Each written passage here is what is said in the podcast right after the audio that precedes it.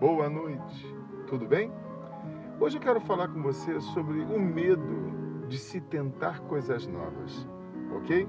Eu sou o pastor Carlos Lira, da Igreja Cristã Nova Vida do Fanchen, e este é o programa Simplesmente uma Palavra.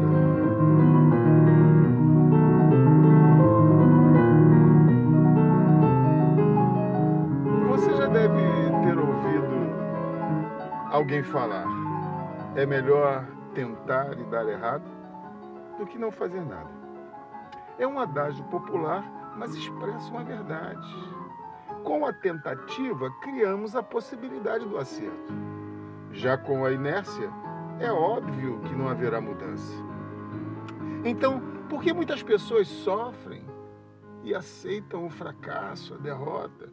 Por que muitas pessoas vivem infelizes, insatisfeitas e não fazem nada para mudar as circunstâncias? devido ao medo de se aventurarem ao novo. O medo possui como uma de suas características a paralisação, que por sua vez aprisiona o indivíduo num mundo pequeno e de poucas ou nenhuma alternativa. Em 1 João, capítulo 4, versículo 18, está escrito: No amor não existe medo.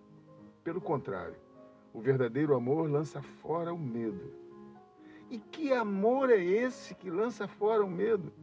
É a própria Bíblia que responde, em 1 João, capítulo 4, versículo 8. Esse amor é o próprio Deus, pois está escrito: Deus é amor.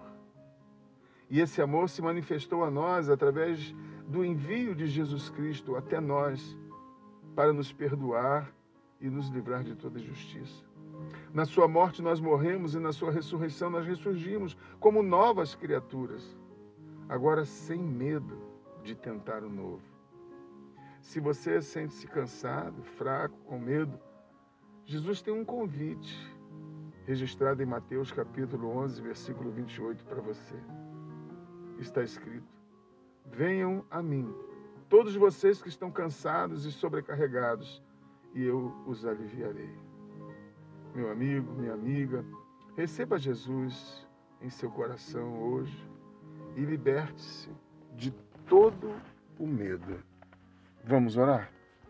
Nosso Deus e Pai, Senhor Todo-Poderoso, é em nome de Jesus que eu coloco em tuas mãos este meu irmão, esta minha irmã, ó Deus, que nesse momento te recebe no coração, ó Deus.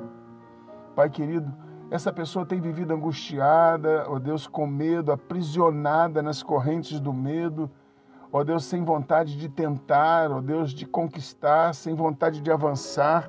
Senhor, eu coloco esta pessoa em tuas mãos nesta hora, Senhor, e lhe peço, liberta, Senhor, de todo medo. Eu abençoo esse teu filho, essa tua filha, e faço isso em nome do Pai, do Filho e do Espírito Santo de Deus